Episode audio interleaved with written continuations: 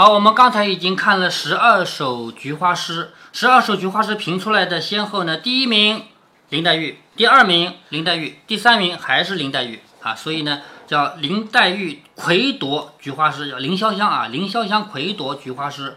接下来呢，他们又吃螃蟹。宝玉笑着说：“今日持鳌赏桂，什么叫持鳌呢？就是螃蟹的夹子，那个叫鳌，是吧？手里拿着鳌在赏桂花嘛，叫持鳌赏桂，亦不可无失。”就这个怎么能没有诗的？我已吟成，谁还敢做呢？说的忙洗了手，提笔写出来，就是贾宝玉一下子就写了一首诗出来。你看写的什么啊？说持鳌更喜桂阴凉，就是螃蟹不是有两个夹子嘛？是不是啊？它有两个夹子，而且喜欢桂花的季节阴凉。螃蟹不是秋天出来的嘛？是不是啊？好，它有夹子，而且呢更喜欢桂花那个季节的阴凉。泼醋雷浆性欲狂，也就是说它要。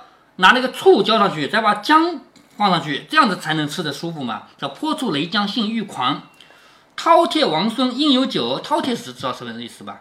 知道。哎，饕餮王孙应有酒，就是爱吃的人啊，就是吃螃蟹啊，应该有酒。横行公子却无常。横行公子是什么？呃，螃蟹。哎，对，螃蟹。螃蟹剥开了，里面没有肚肠，是不是啊？叫横行公子却无肠。其间无常好像是，嗯，是双关语。哎，没有心肠嘛，对不对？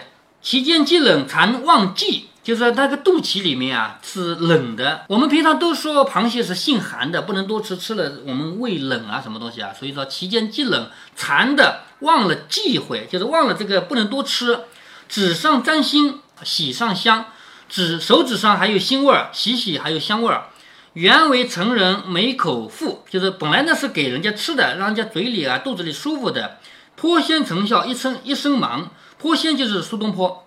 苏东坡曾经说，螃蟹这个动物一生到头忙，什么也没有成功，叫一无一事无成。这这个好像是随便写的。嗯，不是，苏东坡确实有这个诗啊。我是说，呃，哎对，这首诗，哎对，这首诗并不怎么好嘛，随便写的嘛。林黛玉笑着说：“这样的诗要一百首也有，就这么差的诗是吧？我写一百首也有。”宝玉笑着说：“你这会子财力已尽，不说不能做了，还贬人家。就是你刚才写了那么好的诗，你现在没有才能了，是不是？你的才能用光了，你不说自己写不了，你还说人家。”林黛玉听了也不答，也不思索，拿起笔来就有一首。你看林黛玉思维快得不得了，想都不用想，来一首，说：“铁甲长歌死未忘。”就是连蒸熟了都没有忘记他那个铁甲，就是外面的盔甲，还有那个长长的武器嘛，是不是啊？铁甲长歌死未忘，堆盘色相喜先尝，就是放在盘子里，它不是红的嘛，很好看嘛，是不是？堆盘色相喜先尝，就是拿来先吃。鳌凤嫩玉双双满，就是那个鳌大夹子剥开了，里面不是白的肉嘛，像玉一样嘛，是不是啊？鳌凤嫩玉双双满，可凸红脂块块香，就那个壳剥开了，里面不是红颜色的吗？是吧？可凸起来的，里面红颜色的籽啊，其实这是油嘛，一块一块都很香。多肉更连青八足，就是它的肉很多。我你也要知道它有八个角嘛，是不是？助情随劝我千功，千功是什么意思啊？一千杯酒，一千壶酒的意思。这个是壶啊，酒壶啊，就是说你们谁来劝我，我喝酒啊。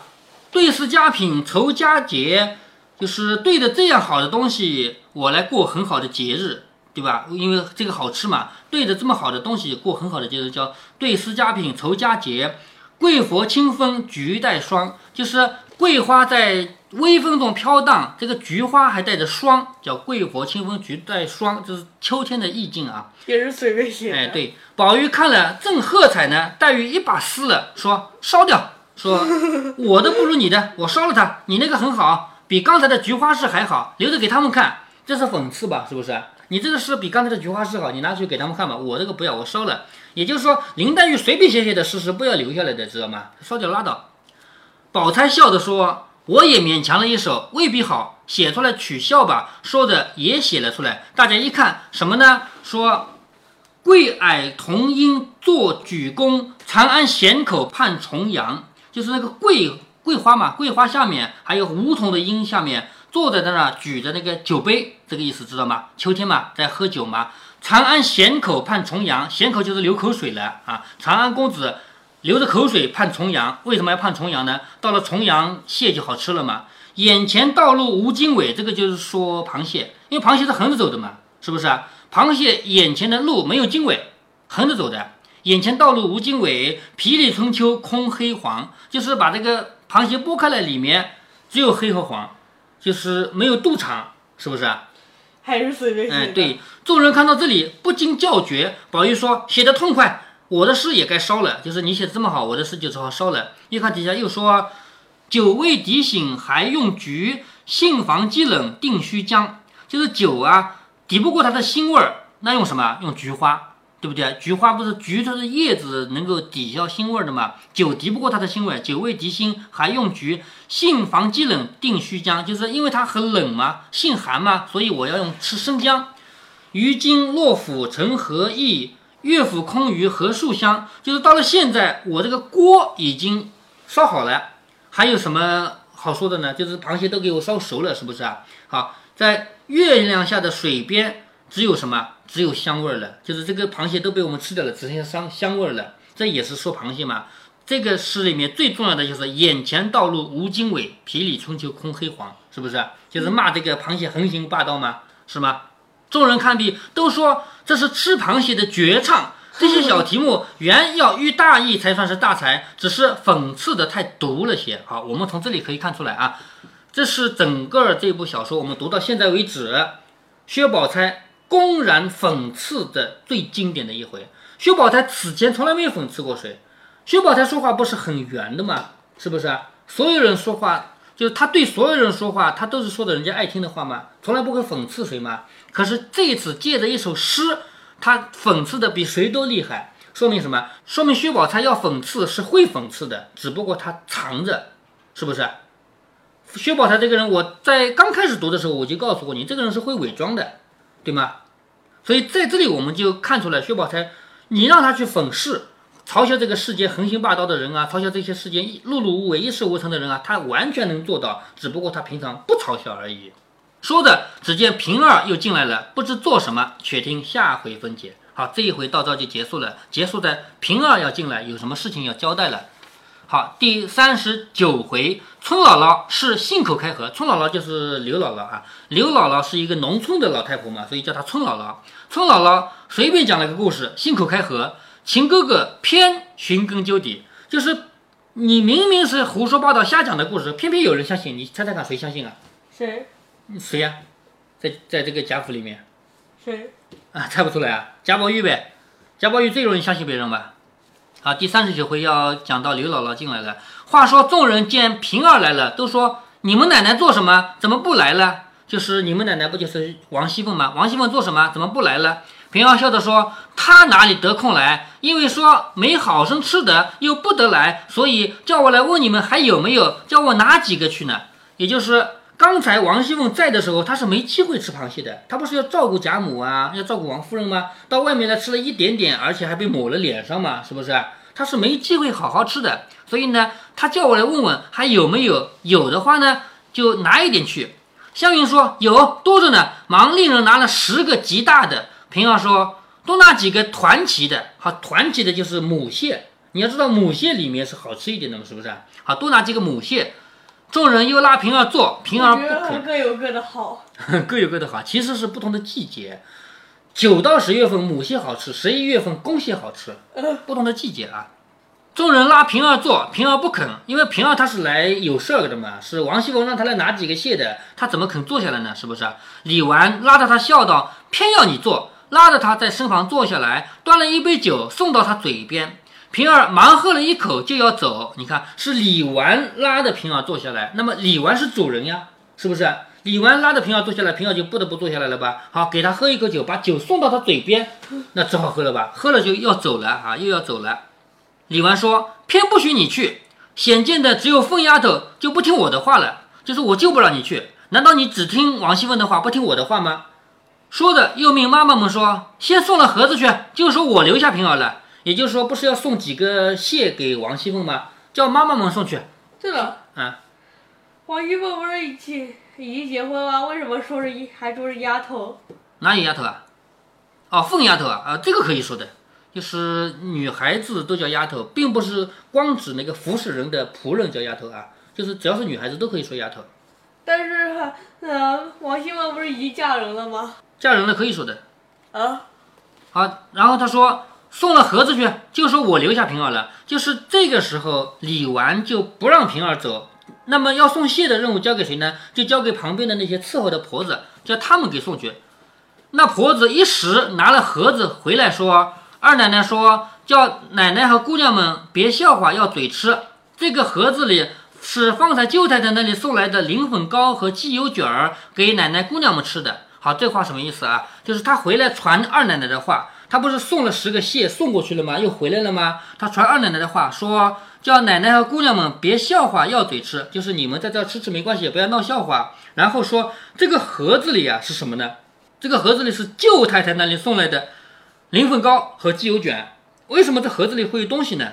原因是这样的啊，就是如果我送一盒糕点给你，这个盒子不是像咱们现在啊，咱们现在买一盒饼干连盒子的，是不是啊？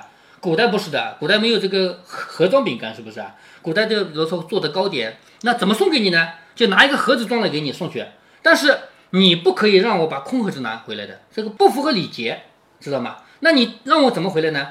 把你家的东西装点在盒子里，让我带回来。也就是说交换的哎，东西。对对，是交换，但是呢，这是礼节上的一种行为。那交换，呃，是不是交换同类的？呃，这也不一定。一般来说，像这种食盒嘛，都是装吃的嘛，对不对？所以呢，东西总会有的，各家的东西总会有啊。光想起那个呃，什盘子、呃，花瓶什么的。啊，对啊。所以他拿来的这个盒子里面有灵粉糕和鸡油卷儿，说是给奶奶姑娘们吃的。又问平儿说：“说使你来，你就摊住了我而不去了，劝你少喝一杯吧。”好，这个话什么意思啊？就这位妈妈回来，他是传王熙凤的话的。王熙凤刚才说了什么话？就是叫平儿去拿几个蟹的，结果你平儿自己不回来，你在那吃，让别人送回来了，是不是？所以他说说使你来的，结果你摊住了，在这玩了，劝你少喝一杯。所谓劝你少喝一杯，没有说不准喝，对不对？意思就是我允许你喝了，但是你要少喝一点。平儿笑着说：“多喝了又把我怎么样？”就是平儿这个话，按理说也不该说啊，明摆着现在喝酒喝的有点醉醺醺的了，是吧？他说多喝了又把我怎么样？一面说一面只管喝，又吃蟹。李纨揽着他，就是用手搂着他，笑着说。可惜这么体面的模样儿，命却平常，只落得屋里使唤。好，什么意思啊？哎呀，长得这么好看，可惜不是主人，是个仆人。说长得这么体面的模样儿，命却平常，只落得屋里使唤。不知道的人，谁不把你当奶奶太太看呢？就是如果不知道咱们家的人，不认识的人，谁看着你不把你当奶奶和太太啊？都想不到你是个仆人嘛，是不是？就我第一次来的时候就把平儿当主人了。对，平儿一面和宝钗、湘云等吃喝，一面回头说：“奶奶，你别只摸得我怪痒的。”也就是说，前面这个奶奶指的是大奶奶李纨啊，就是你别摸得我怪痒的。就是刚才你说那个话，肯定一边说一边在摸平儿，是不是啊？说哎呀，这个姑娘长得这么好，可惜命不好，是个仆人，肯定一边说这个一边在摸嘛，是不是啊？他说：“奶奶，别只管摸得我痒痒的。”李氏说：“就是李纨说，哎呦，这硬的是什么？就在他身上摸到一个硬的东西。”平儿说：“钥匙。”李氏说：“什么钥匙？要紧提己的东西，怕人偷了去，带在身上。我成日家的和人说笑，说有个唐僧取经，就有个白马来驮他；有个刘志远打天下，就有个瓜金来送盔甲。刘志远打天下，这个是什么故事呢？就是刘志远呢是后汉的一个皇帝啊。”就是他当初打天下打的时候呢，传说中啊有一个瓜金，就是那个植物成精了，瓜金来给他送武器来的，送盔甲来的。说有唐僧取经呢，就有一个白马来驮他；有刘志远要打天下呢，就有一个瓜金来送盔甲。那现在有一个凤丫头呢，就有一个你，你是你们奶奶的一把钥匙，你还要钥匙干什么？就是你身上挂这么多钥匙，是不是？你就是王熙凤的钥匙，你还要挂钥匙干什么？平儿笑着说：“奶奶吃了酒，又拿我来打趣取笑了，就是你喝了点酒，拿我开心了。”宝钗笑着说：“这倒是真话，我们没事评论起来，你们这几个人都是百里挑不出一个来，妙在个人有个人的好处。”就是薛宝钗在夸奖平儿啊，说平儿你这个人非常非常好，百里挑一都挑不出来的。李纨说：“大小都有个天理，比如老太太屋里如果没有那个鸳鸯，那就没办法了，因为在老太太屋里那么多丫鬟，只有鸳鸯一个人照顾的最好嘛。如果没有鸳鸯，如何使得？从老太太起，哪一个敢驳老太太的回？现在她就敢驳回，偏老太太只听她一个人的话。老太太那些穿的戴的，别人不记得，她都记得，因为贾母这个人出来，头上戴了满满的首饰，身上挂了满满的首饰。”如果少一个，谁记得？只有鸳鸯记得，所以鸳鸯是老太太少不了的一个丫鬟嘛。如果不是她管着的话，不知叫人诓骗了多少去呢？就是她身上带了几十样首饰，反正也记不得，被人骗走了怎么办？是不是啊？幸亏有她管着，那个孩子心也公道，虽然这样，倒常常替人说好话，还倒不依势欺人的。就是虽然老太太对鸳鸯很好，但是鸳鸯她并不倚仗着这个势力来欺负别人。惜春笑着说：“老太太昨儿还说呢，她比我们还强呢，就是鸳鸯比我们强多了。”平儿说：“那个原是好的，我们哪里比得上她？”宝玉说：“太太屋里的彩霞是个老实人。”好，刚才说完了老太太那边的丫鬟啊，现在宝玉说太太那边的彩霞是个老实人。探春说：“可不是，外头老实，心里有数。太太那么个佛爷似的，事情上不留心，他都知道。”凡百衣应事都是他提着太太的行，连老爷在家和外出去的一应大小事，他都知道。太太忘了，他背地里告诉太太。也就是说，王夫人这个人什么事都不管的，什么事都不记得的。幸亏有一个彩霞，把什么事都记得清清楚楚。所以老太太那里的鸳鸯是少不了的，太太那里的彩霞是少不了的。那么还有呢？李纨说：“那也罢了。”指着贾宝玉说：“这个小爷屋里要不是一个袭人的话，我们度量着到什么田地啊？就是贾宝玉，你的房里如果不是有一个袭人这么好的丫头，那你这个事情也乱七八糟了，是不是啊？袭人管得好吗？凤丫头就是个楚霸王，也得有两只膀子好举千斤顶。楚霸王知道吗？不知道。就是 就是那个项羽啊。”秦朝末年，项羽和刘邦两个人嘛，是不是？项羽这个人说他力气大，能够扛鼎，能够把鼎给举起来，力气很大嘛。说楚霸王再厉害，也得有两个手臂能够扛鼎嘛。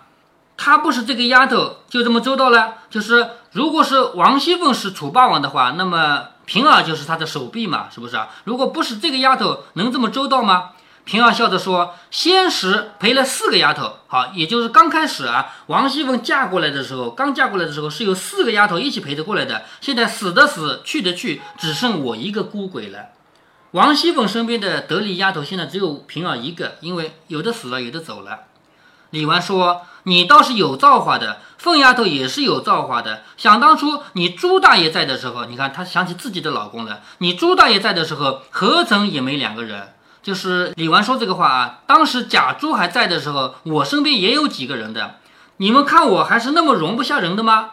就是我现在身边没有人，并不是因为我容不下人，我当年也有人的。天天只见他们两个不自在，所以你朱大爷一没了，趁年轻我都打发了。好，这个话什么意思呢？就是你想啊，平儿是什么身份？平儿既是贾琏的丫鬟，同时也是贾琏的小老婆，对不对啊？那么贾珠如果还活着的话，贾珠身边的那些丫鬟也可以做贾珠的小老婆，这个意思你懂懂吗？可是贾珠死了以后，这些人还有做小老婆的机会吗？没有，没有，没有的话，趁着她年轻，赶紧把她嫁掉吧，别让她一辈子不嫁人。所以李纨她是个好人，她的意思就是说，我自从我老公贾珠死了，趁着他们年轻，我都让他们嫁人去了，是这个意思啊。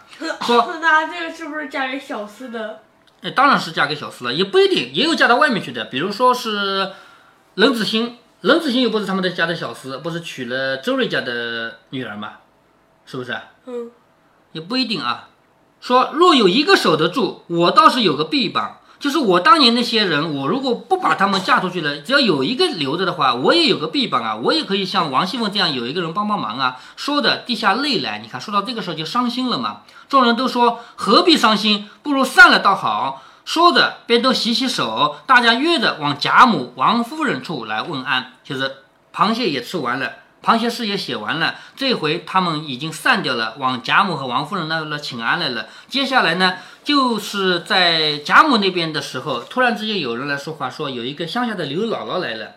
刘姥姥来这个事情，第一次来能见到王熙凤已经是很不容易的事情了。按理说她这个级别是见不到王熙凤的，是不是啊？可是你知道，第二次来非但能见王熙凤，还能见贾母，这就是不得了了，是整个贾府最上层的人物了，是不是啊？好，那么么能见？那就是机缘巧合吗？运气好吗？我们下回再来分析啊。